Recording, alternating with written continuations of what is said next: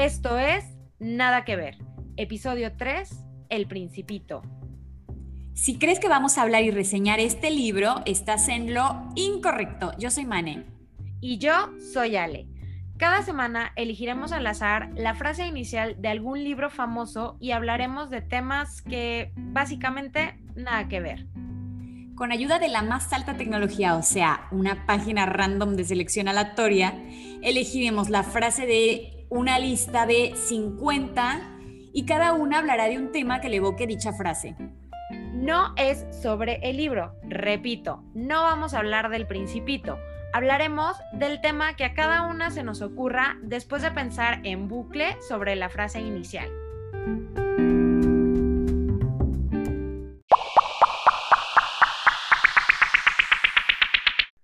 Entonces el libro. El libro es El Principito. El autor es Antoine de Saint-Exupéry, que me valgan el tiempo que viví en Francia para algo. oye, justo te iba a decir, ay, pero qué francesa. y, eh, y la frase es, cuando yo tenía seis años, vi en un libro sobre la selva virgen que se titulaba Historias vividas una magnífica lámina. Representaba una serpiente boa que se tragaba a una fiera. La trama, pues se la saben y si no, pues básicamente es un piloto que se pierde en el desierto del Sahara después de que su avión sufre una avería y bueno, para su sorpresa conoce a un pequeño príncipe proveniente de otro planeta. Básicamente, si no se lo saben, si no lo leyeron en la prepa, pues léanlo, está muy bonito, pero pues como lo que menos importa es lo sobre lo de qué trata el libro, pues Ahora vamos a ver qué es de lo que vamos a hablar nosotras, qué es lo importante, o bueno, a lo que venimos. eh, Mane, pues empezamos contigo. ¿Qué te hizo pensar o qué te evocaron estas primeras líneas? Bueno, em, a mí el principito, la verdad, me trae un montón de recuerdos. Lo leí en, varias etapas de mi vida, pero lo leí un montón de veces a otra, otra vez la frase para, para ver como qué se me ocurría, se me ocurrieron un montón de cosas, pero lo que más como me entrañó fue que me acordé de la primera vez que, me la leyó mi mamá, la frase, porque me estaba leyendo el libro y me estaba mostrando em, los dibujos que tiene, porque para los que no saben, tiene como una iconografía súper particular que se hizo muy famosa y todos los libros, bueno, no sé si todos, pero la gran mayoría de los libros tienen estas mismas imágenes que no, me acuerdo si el autor es el mismo del, o sea, si el autor del libro es el mismo de las imágenes o es un ilustrador. La verdad es que eso no me acuerdo, pero son como súper características del principito. O sea, no, o sea, no te imaginas el libro ilustrado de otra forma. Entonces, eso también tiene mucho que ver con que uno piense que es un libro para niños porque está tan lindamente ilustrado y se llama El Principito y el, y el protagonista es un niño. Bueno, no es un niño, es en realidad es el piloto, pero bueno, sus diálogos con el niño y toda esa situación como que han provocado que la gente piense que es un libro para niños, que no necesariamente es el caso, aunque sí, o sea, un niño lo puede leer y lo puede apreciar perfectamente. Pero bueno, cuando yo era niña me lo estaba leyendo mi mamá y me estaba enseñando los dibujos. Y yo cuando vi el tema de la boa y la serpiente, pensé, soy un fraude de niña, soy la, la niña menos creativa que hay en el mundo porque yo veía un sombrero, no veía la boa con la serpiente. Y después cuando te dicen, no, mira, te voy a dibujar la boa con la serpiente y dibuja la boa con la serpiente, y yo dije, ay, sí, es obvio, ¿cómo no se me ocurrió?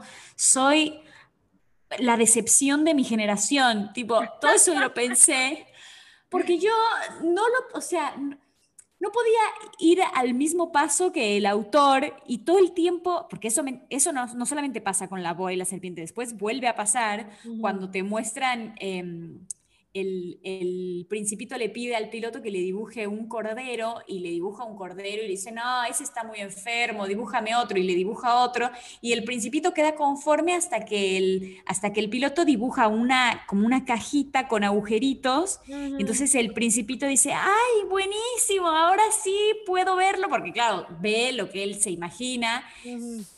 O sea, es una cosa hermosa, pero al mismo tiempo yo decía, no, o sea, yo quiero ver el corderito, ¿por qué tengo que ver esa caja? No soy tan inteligente, ponme el corderito. O sea, tus altas expectativas desde muy temprana edad, ¿cuántos años tenías? No sé, seis, no sé, chiquita. O sea, me lo leía mi mamá, imagínate. Yo no, o sea, capaz que sabía leer, pero no a la altura de saber leer un libro. O sea, realmente muy chiquita, unos seis años. Y, me, o sea, me traumaba porque el principito todo el tiempo está diciendo, es que los niños eh, son más creativos que las personas grandes, porque las personas grandes solamente están pensando en trabajar. Y yo decía, soy lo peor, o sea, ¿por qué prefiero ver el corderito? ¿Por qué no veo la boa de la serpiente? Entonces me empecé a sentir muy mal conmigo misma y fue la primera vez que yo sentí el síndrome del impostor, que es de lo que ah. voy a hablar. Está buenísimo ese. Eh, Fue la primera vez que yo sentí el síndrome del impostor a los seis años, cuando me di cuenta que no era tan creativa como todo el mundo pensaba, o que no tenía la imaginación infantil que el mundo esperaba que yo tuviera. gran trauma. Sí, a los eh, años, o sea, te enfrentaste a la realidad muy fuertemente. ¿eh? muy fuertemente, porque dije, yo, yo quiero el cordero, no quiero la cajita. Me encanta toda la idea, me encanta la idea, pero no es mía esa idea. Yo cuando veo esa cajita no pienso que hay adentro un cordero, yo quiero ver el cordero. Igual, muy traumático. Entonces, el síndrome del impostor me hace mucha gracia porque, porque directamente la definición de Wikipedia empieza diciendo no confundir con y tipo otro síndrome, con no sé el nombre del, del autor del síndrome, ni idea, en donde la persona piensa que, los, que sus familiares han sido reemplazados por impostores y que eh, son dobles. y tú no, ese no era, ¿verdad? Ese no, ese no.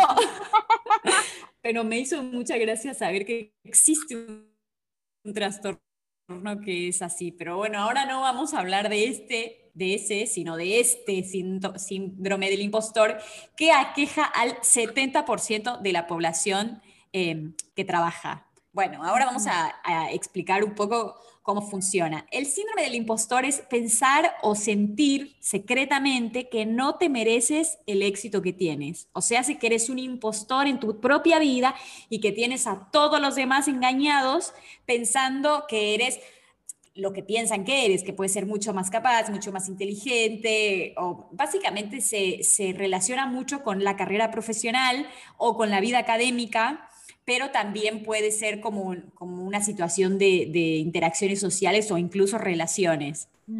Básicamente es tener pavor de que los demás se den cuenta de que tú no eres tan capaz como ellos piensan que eres.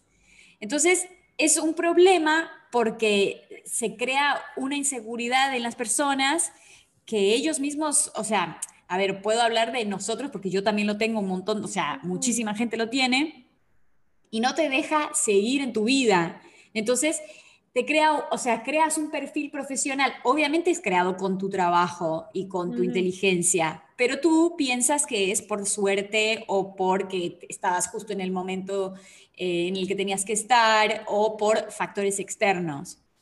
es, eh, es, no sé si es que es cada vez más común, pero cada vez hay como más... Em, conciencia de que esto pasa y hay como diferentes eh, factores y estrategias que puedes hacer para manejarlo. Em, se ha estudiado más en las mujeres, o sea, siempre en los estudios salen como, no, las mujeres siempre tienen el síndrome del impostor más fuerte, no sé qué, pero como que últimamente ya se habla un poco de que no es que las mujeres lo tengan más que los hombres, pero como se hace en entornos laborales en donde la mujer ya trae una carga inconsciente de, lucha de género, como que ya desde que estás trabajando ya tienes una tara que dice, capaz que yo no debería estar aquí, debería estar criando hijos. Entonces, ya empezando por ahí... Tiempo en otra cosa más productiva, ¿no? claro. Ya desde ahí empiezas como en una posición de, mm, me parece que esto hay algo raro. Y los hombres no tienen esa parte, entonces es más fácil que salgan airosos, digamos. Pero la verdad es que los dos géneros por igual eh, llega un momento en el que sienten que su éxito profesional no se lo merecen. Entonces, hay como focos rojos a ver cuando estás tratando de, como de detectar el, el síndrome del impostor. Por ejemplo, expectativas familiares. O sea, tienes que ver si en tu familia hay cierto tipo de expectativa que sientes que tienes que cumplir, papás sobreprotectores o algo así, eh, eso es un factor. Después, trabajos em, a nivel profesional que requieran estudios universitarios. O sea, esto obviamente no es excluyente, puede ser que eh, en un trabajo en donde no se requieran estudios universitarios eh, haya esta situación del síndrome del impostor, pero es, muy, es, mucho más común en como trabajos así de, alto nivel en donde todo mundo estudió una carrera y estás como ahí con la presión. Con la jueza. Sí, sí, Em, después temas obviamente de identidad racial y de género, porque eso siempre suma a cualquier situación. Em, después ansiedad, depresión, baja autoestima y ser muy perfeccionista. Son como las cosas que si eres propenso a tener baja autoestima y probablemente no te hagas cargo de tus propios éxitos porque piensas que igual contigo está todo mal. Lo mismo con la ansiedad y con ser demasiado perfeccionista. Tanto Entonces, Claro. Y después hay otros, esos son como los focos rojos que se juntan con otros factores que también eh, hacen como, como que le ponen ahí sabor al caldo, como es haber recibido una buena educación. O sea, si fuiste a una universidad prestigiosa o muy reconocida, eso suma. Después, ser reconocido por otros. O sea, casi siempre la gente que tiene el síndrome de, de Estocolmo es porque hay algo en lo que le va bien. No, de Estocolmo no. Es... Estocolmo. El síndrome del impostor. Eh, el otro está más, está, entretenido también. En, otro hablamos de eso que también está bueno. Eh, nada, ser reconocido por otros y que, y que tu éxito es como algo que se sabe, no es como que tú te inventaste un propio éxito que piensas que no mereces, como que no, o sea, es una cosa social. Después, pensar que no es justo que un amigo tuyo o que una persona querida, em, que esa persona no esté en la misma posición que tú. O sea, decir cómo mi pareja que es mejor que yo no le va tan bien. O cómo mi hermano que es mejor no le va tan bien. O sea, como que compararte con gente cercana y pensar que es injusto que, no le va igual de bien que a ti. Como que te da la culpa, ¿no? Que te da la claro. estar rodeada de gente capaz y que tú tengas a lo que se entendería como un poco de más éxito, ¿no? Claro, Sí. Eh, y después, al final, que se refieran a, ti o a esta persona como el listo, el talentoso, el responsable, el sensible, el bueno, el mejor, etcétera. Que eso a mí fue de, lo que, de las cosas que me pasó con el, con el principito, porque yo de chica era como, como o sea, catalogada como una niña creativa, una niña con mucha imaginación, o sea, como que yo sabía que yo tenía eso y en ese momento dije, no estoy a la altura. He vivido engañada mis seis años de vida. Terrible. No soy una niña creativa. Ay, sí, trauma que me siguió hasta el día de hoy. Pero bueno, em, después hay un montón de famosos que han hablado públicamente de tener el síndrome como eh, Michelle Obama, Tom Hanks, Michelle Pfeiffer. me encanta Michelle Pfeiffer, es, cero relevante hoy, pero bueno, la tiene también. Y, Oye, a ver, pero en su momento fue... Sí, em, Emma Watson también. Hay un montón, o sea, como que es súper común em, tenerlo. Entonces, em, ¿qué hago si tengo el síndrome del impostor? Bueno, lo primero, o sea, voy a decir como las pautas de cómo superarlo, pero primero voy a preguntarte si lo tienes o no. ¿Sabes qué? Sí, o sea, justo lo que me estabas diciendo, sí, en, o sea, en algunos momentos de mi vida profesional, este, lo, lo he sentido más que en otros, pero ¿sabes ahora qué me pasa? Como el querer una promoción y decir, sí, sí estoy lista y luego, ¿y qué tal si no es cierto? O sea, o sea, como esa de para crecer, que digo, no, sí, ya estoy lista, y luego digo, ¿y si no? Y si yo, o sea, si llegué a este lugar del mundo por, o sea, por factores externos, eh, ahí creo que ahorita en el momento profesional en el que estoy es como lo siento, pero sí, eh, o sea, me suena muchísimo lo que, de que se refieran a ti como que tengas como reconocimiento y eso, creo que sí, sí suma un montón, ¿eh? Y que dices, sí, sí, es un montón de presión y, la pasas mal, o sea. Em, ¿Sabes qué más? Perdón, eh, ¿qué dices tú que, o sea, que hasta la fecha, por ejemplo, el síndrome del, del impostor, de que no soy creativa, o sea, justo yo te iba a decir, Mane, tú eres de las personas más creativas que conozco, y, o sea, que a los seis hubieras pensado eso, pero es algo que, que a ver, que sigue. Digo, a los seis me parece, además de, de chistoso, o sea, una niña bastante en contacto con, o sea, como con su ser y su yo, o como se diga. Sí, sí, sí. No, yo eh, tengo un montón de anécdotas de que y entonces yo pensé tal cosa, o sea, como que me acuerdo mucho de mis, de, de mi lectura de las cosas, que no la decía, pero que la, la tenía. pero sí, o sea, eh, yo siempre he tenido el, síndrome del impostor y ahora te juro, cada vez que tengo que mandar un presupuesto, digo, ¿de verdad yo valgo este dinero? O sea... ¿A poco sí voy a cobrar eso yo? claro, y es, es, terrible porque después ves a otra gente que con una facilidad manda ahí unas facturas, es tanto, y si quieres y si no nos vemos. Yo no puedo, o sea, no, no puedo con ese, con ese con ese penar, o sea, yo siempre que me van a contratar digo, ay, por favor que me digan mi presupuesto para darte es tanto y que entonces yo digo, acepto o no. Pero cuando me dicen, mándenos por cuánto lo harías. No, no, o sea, es durísimo. Sí, sí, con los, digo yo que trabajo en reclutamiento, o sea, sí me ha tocado pues negociar sueldos de que te dicen, no, pues yo valgo tanto, ¿no? Y tú, o sea, güey, ¿cómo haces? O sea, yo en mi vida he sido así de, pues yo valgo tanto. Y creo que ahí es donde más se ve mi síndrome del impostor, que digo, ay, lo que, lo que sea, a ver, ¿cuál es el tabulador? Lo que sea su voluntad. Ay, sí, qué horrible, qué horrible. Igual también, o sea, hay una parte, em, no sé si buena, pero como que la parte safe de tener un poquito de síndrome de impostor es que eh, tampoco te vas al lugar ególatra que pierde toda perspectiva, ¿no? O sea, que piensa que es lo máximo y entonces empiezas a tratar mal a todo mundo y tal, que bueno, también pasa, ¿no? Sí, a ver, pero eso compensa personalmente, y a lo mejor te voy a embarrar un poquito aquí, pero mi soberbia como que me la compensa para ser un ser que, bueno, puede caminar esta tierra y pues... para no estar hundido ahí en el... demasiado hopelessness ahí en el, con, el, con el impostor. me compensa. Y sí.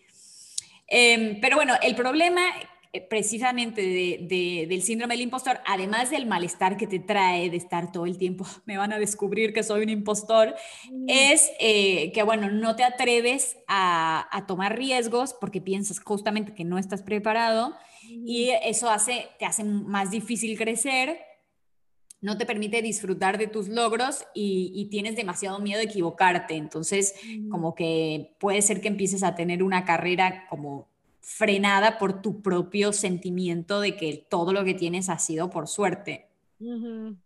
Y sí, ¿eh? O sea, porque, a ver, al final yo que, y tendría que haber aprendido, ¿no? Todo este tiempo que llevo reclutando gente, pero sí luego eso que dicen de que el mundo es de los audaces, la verdad es que sí, luego dices, no, ma, o sea, ¿cómo esta persona se aventó y dijo, me vale? Y luego o sea, al final súper seguros para hacer las cosas, te las dicen y hasta te pueden decir, no, no tengo idea de cómo hacerlo, pero pues ahí me organizo y luego a esa gente le va súper bien.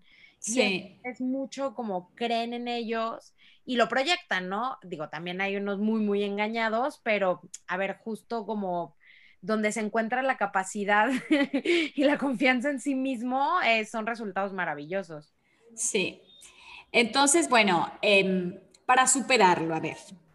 Lo primero que tienes que hacer, no sé si para superarlo, pero por lo menos para hacer como que lo estás superando, es que cuando te digan un cumplido, te digan, qué bien que estuvo esto, tu respuesta sea gracias, punto. Es súper común en el síndrome del impostor decir, ay, gracias, pero fíjate que tuve muchísima suerte porque justo llegó el que, te, o sea, como, digo, sí decir gracias, pero poner ahí un montón de cosas encima de tu propio agradecimiento que nubla lo genial que fuiste. O sea, como, ay, eh, gracias, pero justo me pasó que se me ocurrió y entonces vino fulano y me ayudó. O sea, como que hacerte cargo de, de, lo que hiciste y ya. O sea, como que la próxima vez que te digan gracias y tú quieras como seguir este, diciendo más cosas, no, simplemente ya está. O sea, Gracias, y punto. Sí, o sea, no meter otros factores, aunque a lo mejor lo subo y todo, pero como nada, o sea, hacerte cargo de lo que hiciste y listo. Y ya eh, la otra forma, este es como un gadget ahí que, que estaría bueno que todo mundo em, se anotara. Y después ya siendo un poco más exhaustivos, o sea, como que si de verdad ves que es un problema eh, que tienes, que, que, un poco te está frenando la vida, como a mí mandando presupuestos, lo que yo tendría que hacer es, primero, estar muy en contacto con tus emociones y tratar de estudiar de dónde vienen. O sea, ¿por qué me da miedo a mí decir que quiero cobrar 10 mil pesos por hacer este trabajo? O sea, entonces, estudiar de dónde vienen y, y detectar qué es lo que te está pasando y qué acciones van a arrojar esas emociones, o sea, como cómo tengo que actuar en consecuencia. Y si digo, bueno, ni modo, o sea, le voy a poner la cantidad que yo creo que es y ya, y tengo que estar, dejar de hacerme menos y hacerlo. O sea, esa es una. Eh, y, y después poder hablarlo, o sea, hablarlo idealmente con un psicólogo, o sea, como que la terapia siempre es la respuesta a todo. Todo lo que empiece con síndrome termina con terapia. O sea, esa es una ley de la vida. De preferencia con un profesional, digo, por más buena onda que sean tus amigos, eh, a ver, hay cosas que, que sí se necesita. sí, sí, sí, sí, eh, hablarlo con un psicólogo, pero bueno, si dices, mira, la verdad, tampoco es que estoy para psicólogo, sobre todo porque no lo quiero pagar. puedes tener, puedes tener como, no necesariamente un amigo, pero como algún cómplice que entienda tu situación, o sea, como que puede ser un compañero de trabajo o puede ser una persona que tú veas que es lo suficientemente sensible y que te conoce como para decir, la verdad me está pasando esto, o sea, no me la creo y necesito encontrar una forma de creérmela para poder avanzar porque la verdad es que me estoy quedando en un hoyo y, eh, está todo mal. Entonces... Un poco como gorditos anónimos o bueno, que yo le digo así.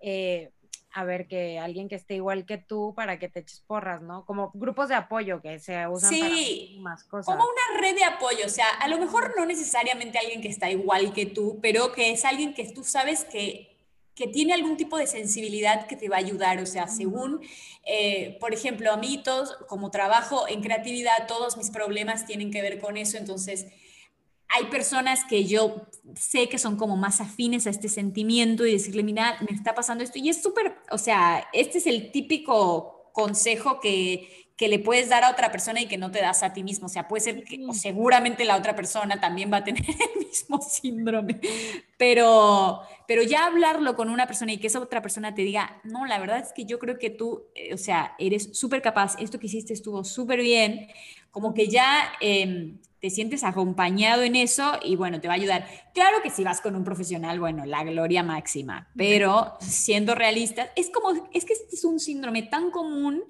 que lo puedes tener en, dosis súper chiquitas o que de verdad sea un problema que no puedes ni siquiera ya salir a trabajar. Entonces, eh, como que cada quien tiene que evaluar la situación en la que está. Si eres del 30% de la población que nunca lo vivió, o sea, mis respetos, Llámanos y dinos.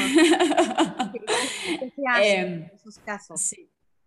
Pero la verdad es que casi todo el mundo en algún momento de su vida lo sintió y pues no, no es algo que no está bueno. O sea, es una energía hacia ti mismo que, que no te deja brillar. Por mucho que, que, digas como, bueno, un poquito está bien como para nivelar y que no te vuelvas un ególatra, la energía negra hacia uno mismo nunca está bien. Entonces, em, entonces bueno, anoten lo que tienen y, bueno, mucha suerte. Ánimo. Estaba pensando eso de, de, a ver, de ir a terapia y todo, que, o sea, yo tengo, voy a confesar un sentimiento como coincido con que o sea, el casi 95-100% de las personas tendríamos que ir a terapia, pero me entra un, o sea, como un shock muy fuerte porque creo que también los profesionales que se dedican a eso, no todos son tan profesionales, o sea, sí. Entonces, sí, o sea, te puede tocar un psicólogo que es un horror y, te quieres morir, así como también te puede tocar que vas a misa y el padre es un horror y ya te quieres, este, ya te quieres ir a otra religión, o así, es lo mismo, te toca un profesor que es un horror, te quieres cambiar de carrera, o sea, tristemente es la condición humana. No, pero además, o sea, sí, pero, por ejemplo, los padrecitos, este, eh, muy independientemente de la opinión que me merezca todo el, la estructura de la iglesia, o sea, a ver, se lo trabajan, ¿sabes? O sea, estudian y, o sea, digo, ya para que el señor esté ahí parado, pues sí pasó un camino largo, este, en cuestión de preparación. Ya todo lo que hay alrededor, pues chica, ¿qué te digo? Sí, sí, sí. O sea, mi opinión ya es otra, pero, o sea, y también, o sea, pasa, por ejemplo, con los médicos, ¿no? O sea, en medida de lo posible, pues si tú eh, haces como ciertos filtros, como que, bueno, vas a caer ahí con uno, pues más o menos regular, y por lo menos pasó 15 años de su vida metido en los libros ahí, ¿no? Y este, y justo, pues tú que vives en Argentina, que, ah, o sea, ahí el psicoanálisis es como a big thing, ¿no? O sea, sí, no, hay muchísimos psicólogos y todo el mundo va a terapia todo el mundo. O sea. Ajá, te iba a preguntar eso, ¿qué tan común es? Porque en México todavía es como, pues, va a terapia.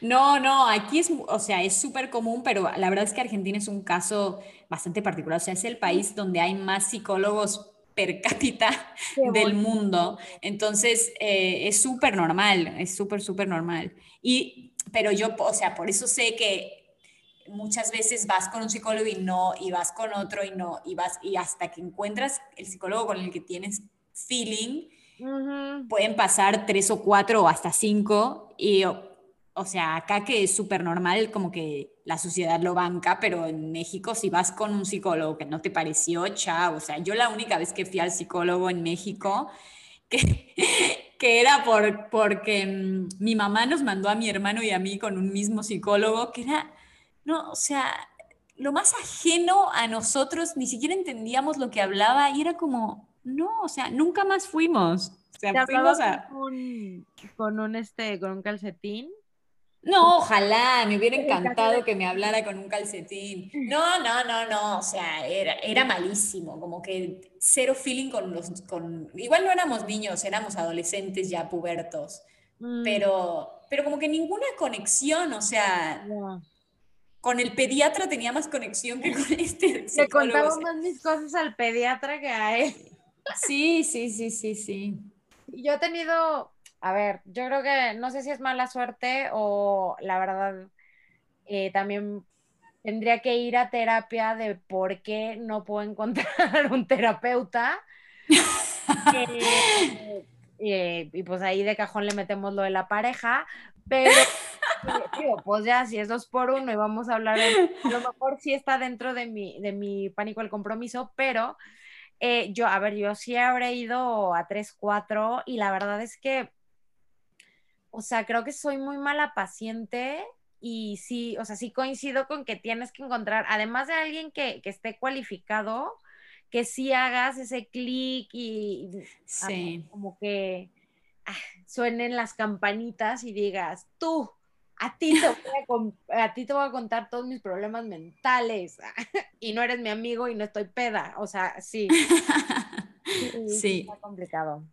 Pero sí, por favor, hay que ir a terapia, oiga, no, no, no se dejen influenciar por mis relaciones fallidas con terapeutas. Yo lo voy a seguir intentando, se los prometo. Muy bien. Es momento de pasar a tu tema. Mi tema no podía estar más lejano al tuyo. O sea, bueno, sí, yo creo que sí se podría.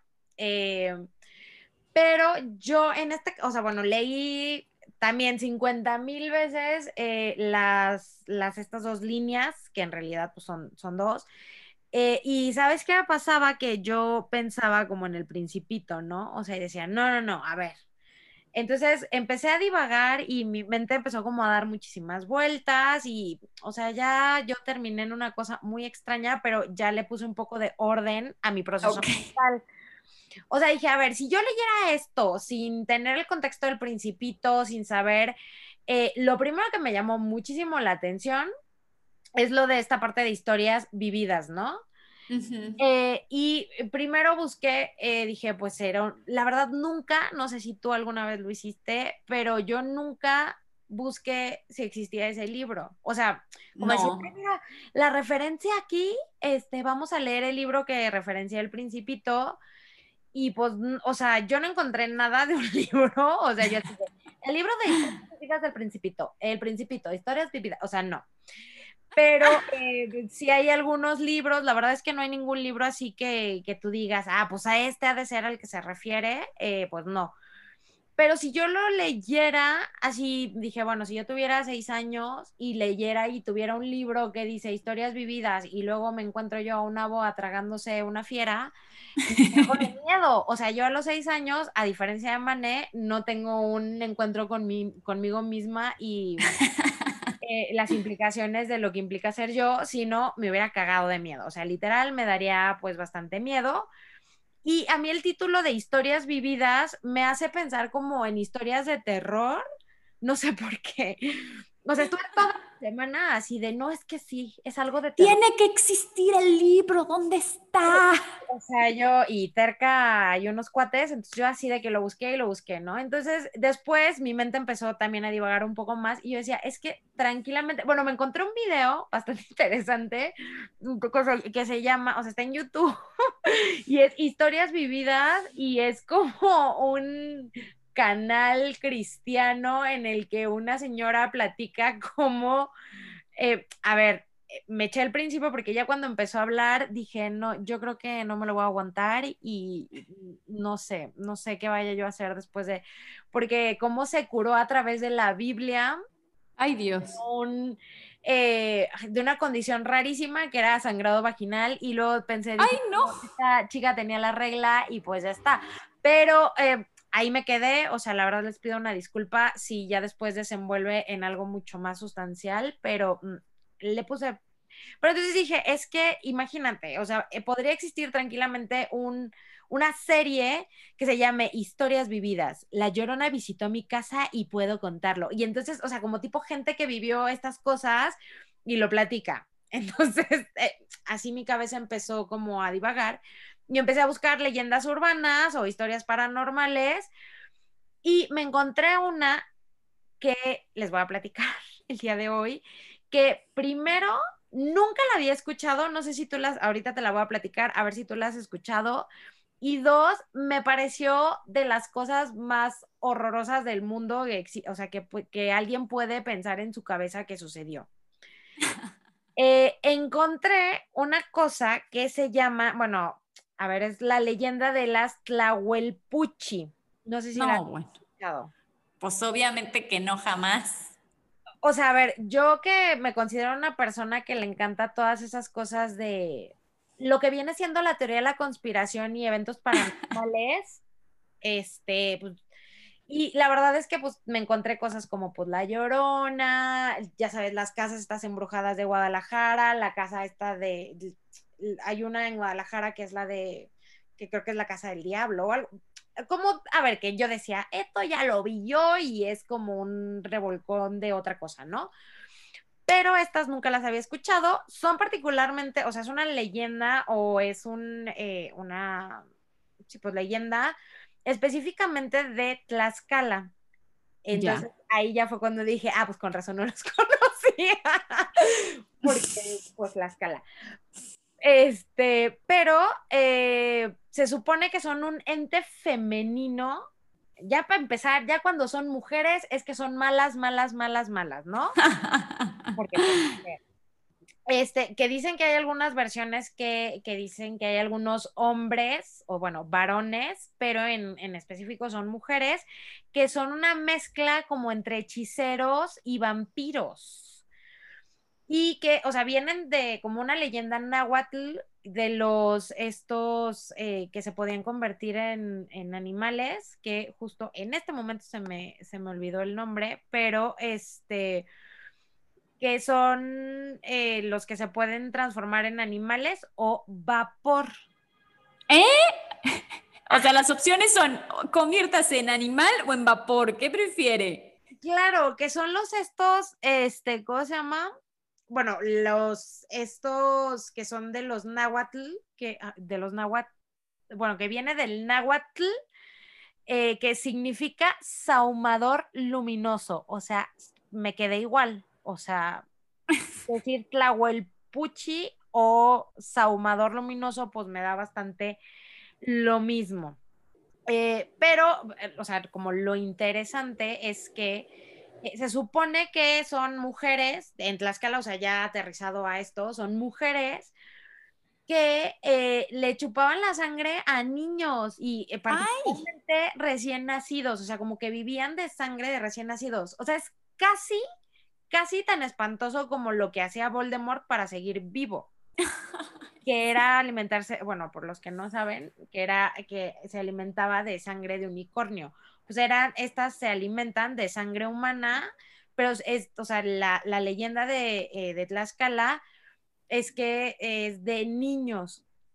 Y de hecho hubo un señor, un gringo, claramente, porque no, o sea, que estudió como este fenómeno. Hizo un libro que se llama Hugo Nutini de la Universidad de Arizona. Hizo una investigación eh, como muy profunda en los 60 de esto y este, bueno, por eso se le atribuye a los pueblos de Tlaxcala, pero era la forma en, lo que, en la que ellos eh, explicaban las muertes infantiles, o sea, sobre todo lo que eran accidentales por asfixia o la muerte esta de cuna, que es espantosa, que pues aparece Pero algo que me llamó muchísimo, digo, también infanticidios encubiertos, que eso, chica, pues me dio como... Pero, este, el término que usan, o sea, como es chupada de bruja o petones de vampiro. En, eh, esto lo encontré en el Diccionario Enciclopédico de la Medicina Tradicional Mexicana. A ver, terminé ahí. Este, pero fíjate, es un accidente de tipo sobrenatural que sufren los lactantes durante horas de sueño. Es originado por la acción de una bruja que extrae la sangre del menor provocando su muerte. O sea, no es la muerte cuna. Ay, no, que, me da una mezcla entre tristeza y ansias. Ay, no. A mí me causó muchísimo, o sea, primero me pareció como súper espantoso. Y bueno, obviamente la feminista que vive en mí fue, claro. Pero, a ver, ¿cuántas, o sea, ¿no has escuchado el de lo chupó la bruja? Sí, sí, sí, sí, lo chupó la bruja. Pues Soder Yugo. O sea, tuve que tener todo este proceso mental para como... Y digo, obviamente una de las cosas que me parece muy interesante es que son mujeres y dicen que, o sea, que en lo particular se transforman en guajolotes. Ok. O sea, es que no puede existir una versión de vampiro mexicano más mexicana que, o sea, tipo, a ver, el, vampiro pues se, se vuelve murciélago, pues en México se vuelven guajolotes. Sí, porque dicen que los guajolotes em, atraen la muerte o traen la muerte. Hay una relación ah, entre los guajolotes. Sí, como en la cultura popular hay una relación entre el guajolote y, y, la muerte. Supongo que ahí ya directamente unieron todos los puntos, como el niño se muere, no sabemos por qué. Las brujas son mujeres y son muy malas, y el guajolote, la muerte, listo, ya está todo junto todo listo, Drácula, pues Sí. Háblenle, a, ese señor que escribió que Drácula, que Transilvania está muy engañado.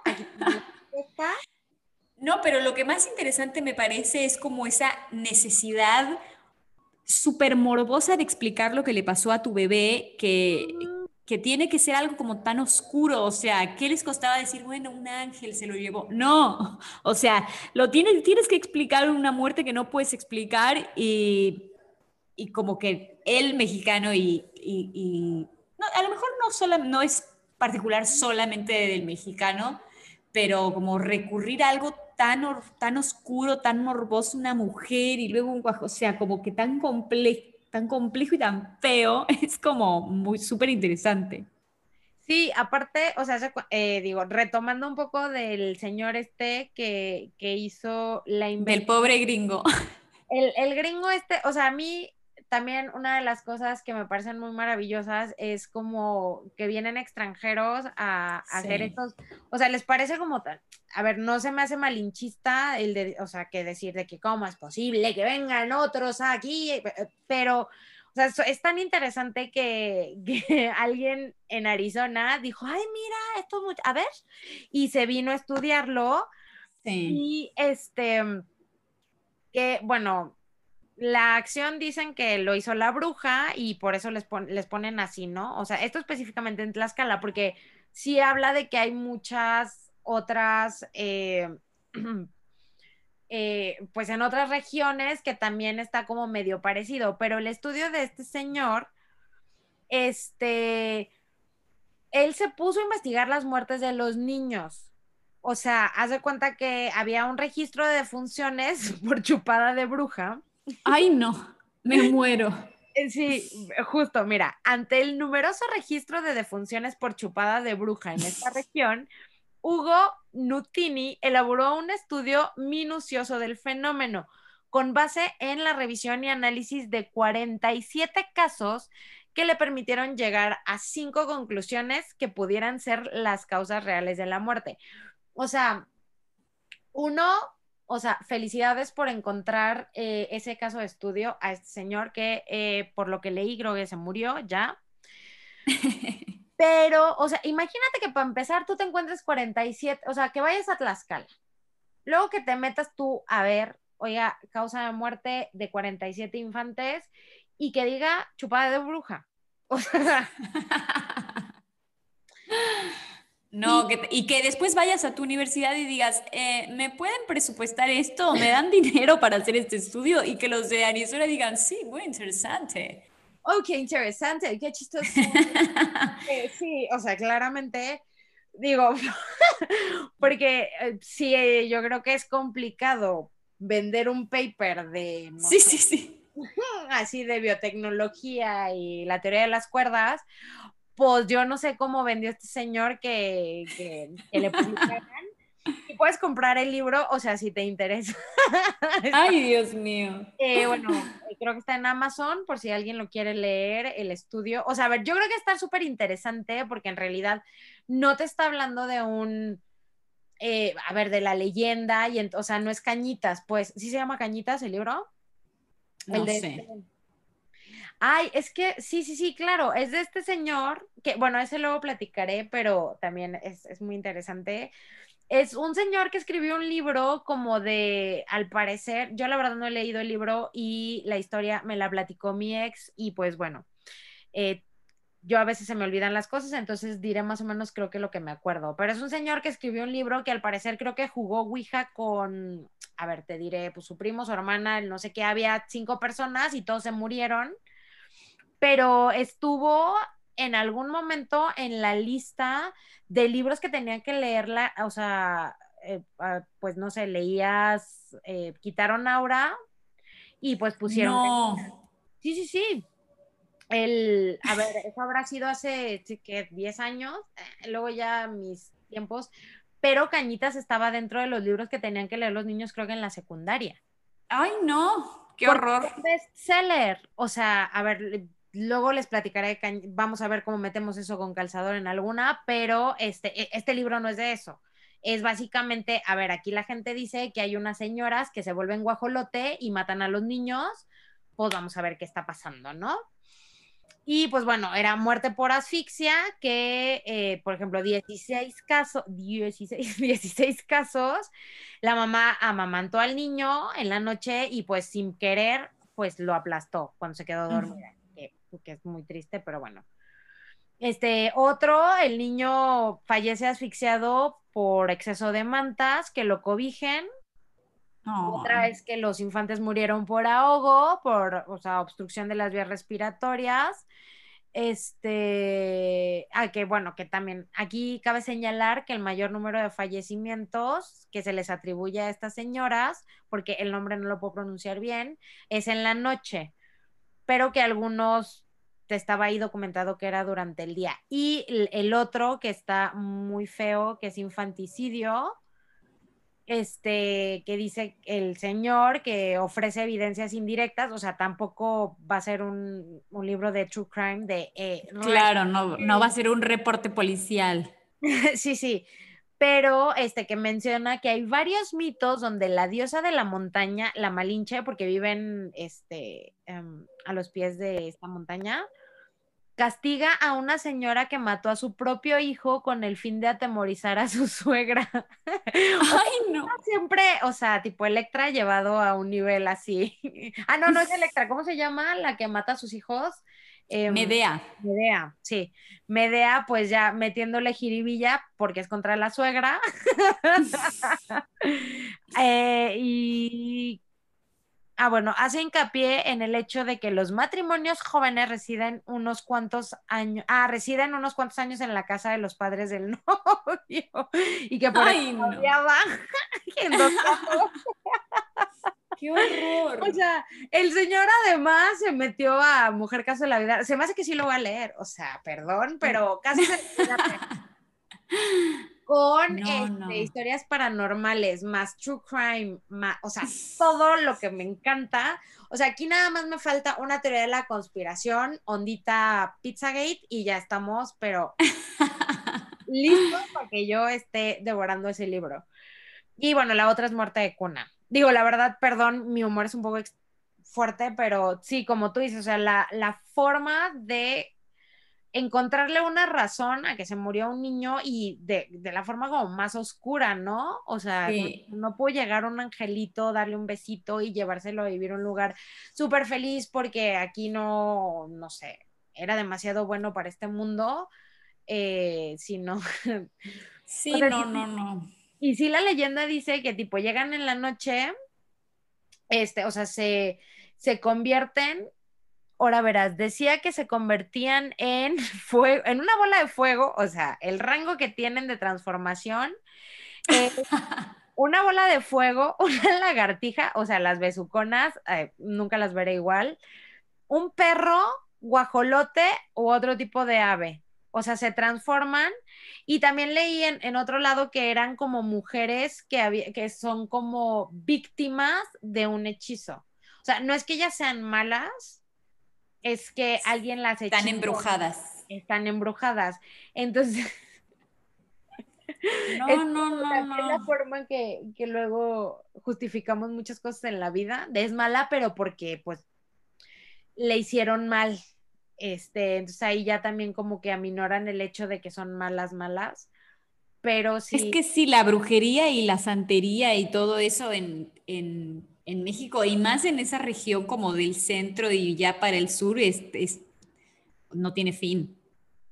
No, y aparte, o sea, la verdad es que es muy interesante eh, todo ese tema alrededor de, en, en, todos lados a mí, la verdad es que dentro de las cosas que me gusta como ver documentales, o sea, tampoco creas que me documento así, que bruta, pero yo puedo entrar en hoyo en Rabbit Hole en, en YouTube con todas estas de, de la brujería y, y, también cómo representa el papel de la mujer eh, como en, la historia, ¿no? O sea, obviamente el tema de la brujería me interesa, o sea, sí me, a ver, por un lado sí se me haría bien padre que pues me llegara mi carta de Hogwarts y yo pudiera ser una bruja de esas, o todo, o sea, lo que implica la brujería en sí, como la magia y la existencia, se me haría como súper interesante. Un poquito de miedo, pero en realidad, o sea, como el papel, eh, siendo una persona escéptica de la existencia de la magia, pues eh, realmente, o sea, eran mujeres de carácter fuerte, mujeres leídas y escribidas, entonces esas, eh, en realidad era lo que daba miedo, ¿no? O sea, y que eran curanderas y entonces pues sabían o que pues que leían. Entonces también digo, me interesa mucho también por esa parte, ¿no? Como... Sí. ¿Y cómo está la fecha? O sea, eres una bruja, es que estás, o sea, eres una, eres mala. Hay toda una movida em, de reivindicación de la bruja en la cultura popular como en los últimos años, o sea, como como que hay un auge de la astrología y de las energías y todo eso, y yo, o sea, como que últimamente he visto mucho más em, como libros cool de el manual de la bruja, y, o sea, como una onda como muy millennial, aesthetic, o sea, con, con todos esos temas. Supongo que también tiene mucho que ver con el auge del feminismo eh, que, como que se está reivindicando la figura de la bruja como una mujer súper interesante y súper poderosa, más allá de una mujer mala y fea. Sí, claro, porque aparte eran feas, pero como ese conocimiento, o sea, el conocimiento, la lectura, el empoderamiento, pues daba como miedo. Digo, también en la cultura pop, ya las brujas, o sea, las brujas ya no son tampoco las de, digo, ahora que acaba de salir la, el refrito de la de brujas, o sea, ya también está... Sabrina también. Ajá, y está más romantizado. Bueno, en el caso de Sabrina sí se fueron más como al lado oscuro, que me acabo de, eh, de enterar, perdón, que ya la cancelan. Entonces, pues bueno, sí. los fans. Yo vi la primera temporada, eh, hubo unos capítulos que me dieron un miedo, te digo. Pero bueno, ahí la tengo pendiente, voy a ver si la termino. Yo también, ¿eh? No sé cuántas temporadas vayan, pero la que sí me acuerdo, o sea, que sí te puedo decir qué pasa, es la primera. Y un especial de Halloween o de Navidad, o no sé qué hicieron, que, que a ver si lo vi, pero ya de ahí, pues no mucho. Pero en realidad, o sea, digo, Sabrina, que la bruja adolescente cuando la primera, yo era muy fans. Ay, sí, me encantaba. Con su gatito Salem y, a ver, pues era comedia y todo. Pero también, por ejemplo, en todas estas nuevas series de temas paranormales, o sea, desde The Vampire Diaries. Claro. Eh, en España se llama Crónicas Vampíricas y me encanta. este, y todos, o sea, de todos los vampiros, que también se ha romantizado un poco el tema del vampiro, que ya algunos no son tan malos, algunos te, llevarán, brillan solamente y te llevarán a volar en el bosque pero este sí ya ya las brujas ya no son tan malas ni tan feas, o sea, la de esta Anne Hathaway, el último remake de la película, eh, yo no la he visto, pero de los comentarios que he visto es que ya no es tan fea. Yo me acuerdo, la, ¿tú viste la primera película, la de brujas? No, yo no, no la vi y no, o sea, como que tengo cero, este, como que no, no me despierta nada porque yo no la vi de chica, entonces, y la de ahorita tampoco se me antojó mucho, entonces no la vi. Es que yo Pero entiendo que para la gente que la vio la primera, eh, o sea, es como que fue súper importante. Es que yo, de verdad, eh, hay una escena en la que se quita la, como la, ¿sabes? Que ves la bruja real.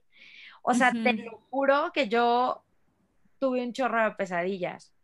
O sea, hasta la fecha, como tener esa imagen en mi cabeza es como...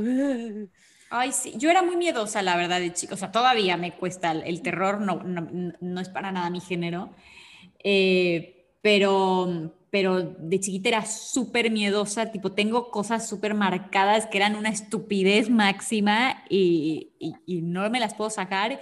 Entonces, la verdad que evitaba bastante, o sea, por ejemplo, El Exorcista nunca la vi, la del payaso eso tampoco. O sea, las, vi algunas, pero como por accidente, que yo decía, ay, no, no, ¿por qué estoy viendo esto? Me pone muy mal. Y la verdad que evitaba. No, a mí sí me gusta. O sea, la verdad me da mucho miedo. Por ejemplo, yo que vivo sola eh, la mayor parte de mi vida, este, de mi tiempo. Eh, a ver, yo no me voy a poner a ver una película de miedo aunque me encantan, o sea, el, género de, terror me gusta mucho, pero no, hasta la fecha, mis 34 años, no puedo verlo yo un domingo hace cuenta a las 7 de la noche y que me vaya yo a dormir después o que ya esté de noche afuera. No, no puedo, pero sí me gustan mucho, o sea, me da muchísima ansiedad, pero me encanta.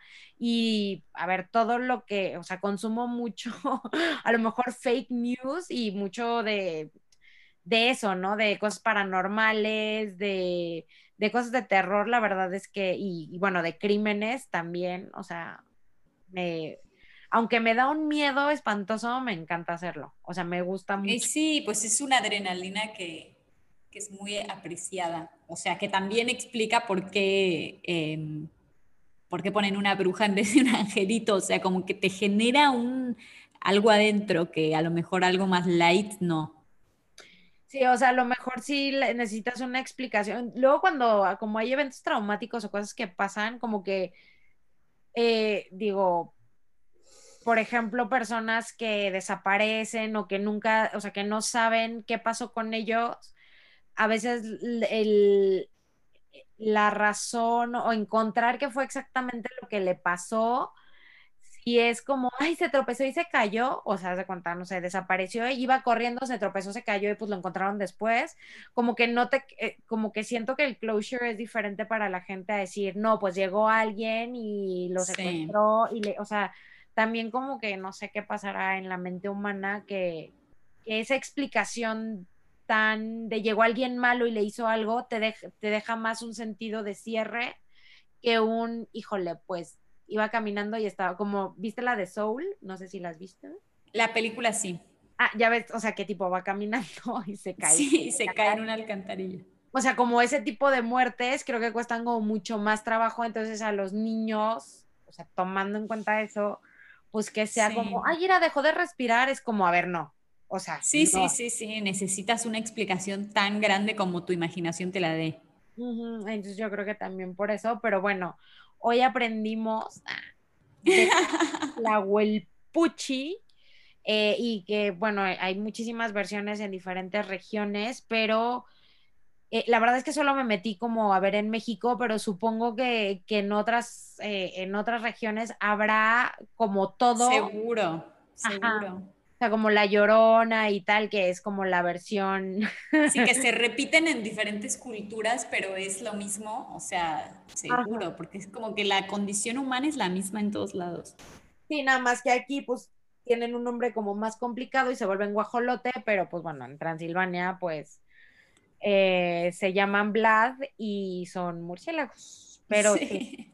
sí, o sea, creo que, que habrá, ya después me meteré a ver y si encuentro algo eh, que sea digno de mencionar, pues se los platicaré. Muy bien. Y pues bueno, así voló mi mente.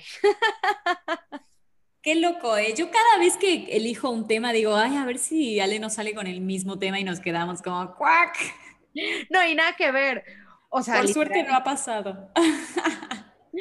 No, yo creo que, a ver, a menos que sea un libro que hayamos leído, o sea, a ver, no sé, algo que hayamos leído al mismo tiempo y que hayamos tenido a lo mejor la misma clase, pues a lo mejor, pero como no es sobre el libro y tenemos procesos mentales un poco diferentes, creo que el día que nos pase, pues ya nos va a dar mucha risa. Sí. Porque, por si no sabían, no nos platicamos nuestro tema antes. O sea, todas las reacciones que ven, que ven, ¿eh? Hoy yo que escuchan aquí son de, pues la primera vez que escuchamos qué fue lo que pensó la otra. Sí. Súper, pues bueno, entonces ahora, ¿te parece, Mané, que nos ayudes con la más alta tecnología? Ahora mismo la estoy acá preparando para ver cuál es la próxima frase del libro que vamos a usar. A ver, es el número 15. Y la frase número 15 es, no, tiempo de silencio otra vez, no, amigo, a ver, espérate. No, ¿qué pasó? Otra. Esta, esta tecnología, bueno, a ver, la 3. Lolita, de Vladimir Nabokov. ¡Ah! A ver, a ver, léeme la frase porque obviamente de Lolita, y creo que ya sé más o menos de qué voy a hablar. pero no sé cuál. Lolita yo sí la leí y me gustó un montón. A mí también, y vi, hay dos películas, yo vi dos películas, no sé si haya más. Creo que yo vi una sola, no me acuerdo si vi, si vi dos o vi una, pero creo que vi una. Bueno, la frase es, Lolita, luz de mi vida, fuego de mis entrañas, pecado mío, alma mía. Lolita, la punta de la lengua emprende un viaje de tres pasos paladar abajo hasta apoyarse en el tercero en el borde de los dientes. Lolita. Qué fuerte. Ah, Medio que lo tienes, lo tienes que decir para sentir lo que hace la lengua y así entiendes la frase. Ajá, sí, o sea, es, como esas de, no puedes reírte si no sé qué, y lo tienes que hacer, pero ahora claro. Sí, bueno, va a estar complicado, Mane, porque, o sea, sabemos de qué se trata el libro y, o sea, intentaré nada más enfocarme en la frase. Claro, em, como que cuesta despegar la frase de, toda la carga del libro, pero bueno, lo intentaremos. Sí, se me complican más los que he leído ahora que... y sí, porque los que no has leído y no tienes ninguna referencia es como literal se te ocurren unas cosas que, que básicamente nada que ver. Ajá. Pero sí, pues a ver, nos veremos en la siguiente entrega que será de Lolita. Mané, fue un placer como siempre. Igualmente, como siempre. bueno, esto fue Nada que ver. Chao. Adiós.